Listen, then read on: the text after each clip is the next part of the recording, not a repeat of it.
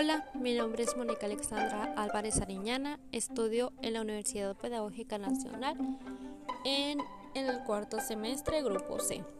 Hoy es jueves 13 de mayo.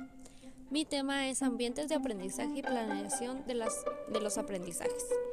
El número de actividad es el 12, impartida por eh, mi docente Flora Guadalupe Alcantar Núñez en la materia de diseño curricular. Yo les hablaré en este podcast sobre estos dos temas. Creo que ambiente y planeación, pues ya tenemos un poquito más claro a qué se refiere.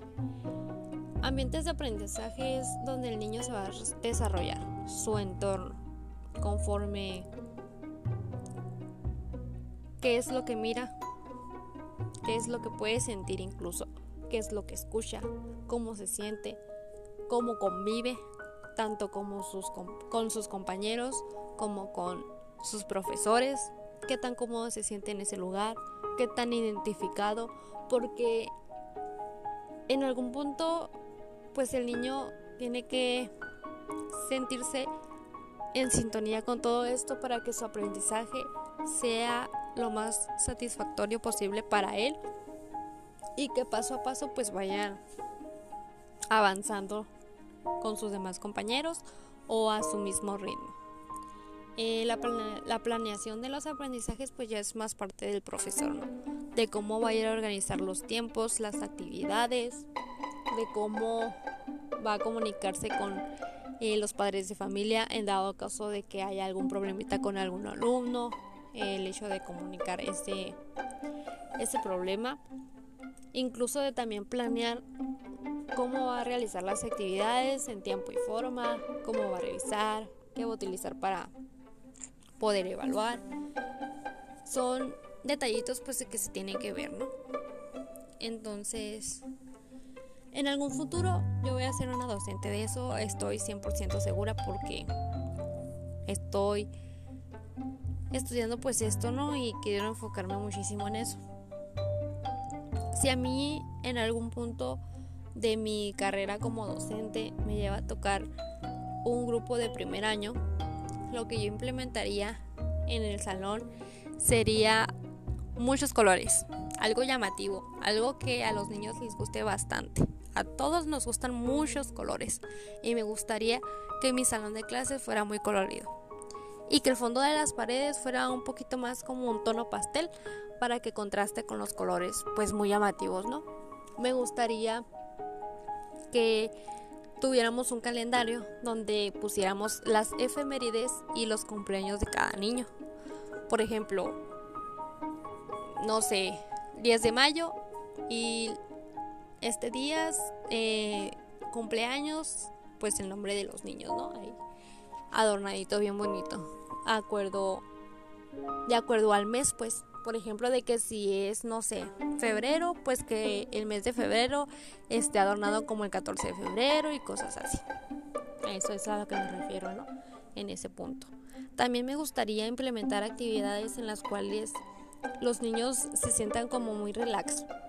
Que por ejemplo, a lo mejor tomamos una clase de matemáticas y que pues yo los vea muy cansados y que se puedan levantar del sal, del la banca, perdón, y puedan moverse, distraerse muchísimo, de decir, "No, pues hoy vamos a jugar a las adivinanzas" y así poder implementar también matemáticas en las adivinanzas, que sería otra forma pues de aprender jugando, ¿no?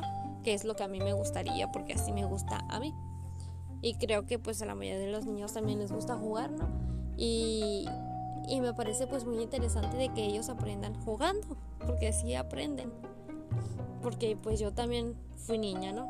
Y me encantaba ese tipo de, de actividades entre las clases.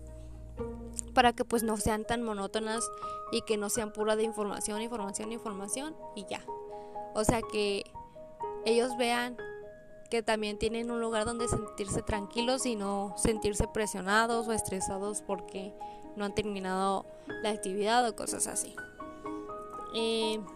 También me gustaría poner un semáforo, que por ejemplo, hoy es el día del semáforo y está en rojo y poner eh, actividades asociadas pues con el color rojo, ¿no? De que pues hoy nos vamos a pintar eh, las manos de este color y las vamos a poner en el en el mural de nuestro salón, por ejemplo.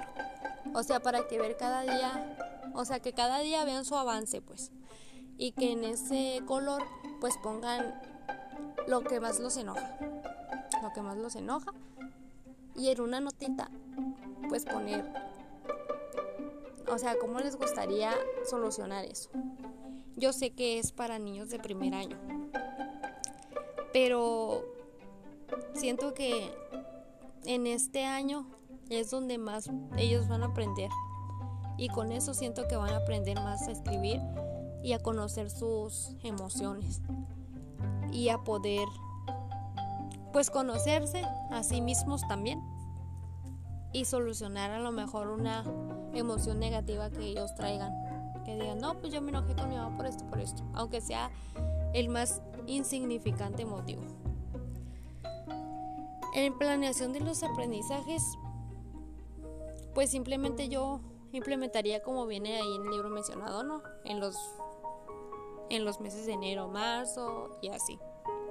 Me gustaría pegarme mucho a esa organización porque creo que pues está muy implementada y creo que es la que más usan. Obviamente cada docente tiene el suyo, pero creo que sí es muy acertada. Y pues Así estaría mi planeación en eso. También sería de que pues cada ciclo hacer una reunión con los padres y ya pues sería hacer un grupo de WhatsApp donde ellos tengan dudas y ponerlos ahí o alguna duda que tengan con su hijo en el transcurso de pues del ciclo ya sea por calificaciones o por algún otro detallito eso es lo que a mí me interesaría así que Muchísimas gracias por eh, haber sintonizado este audio y espero que sea muy de tu agrado y que también te ayude en algún futuro de tu carrera como docente.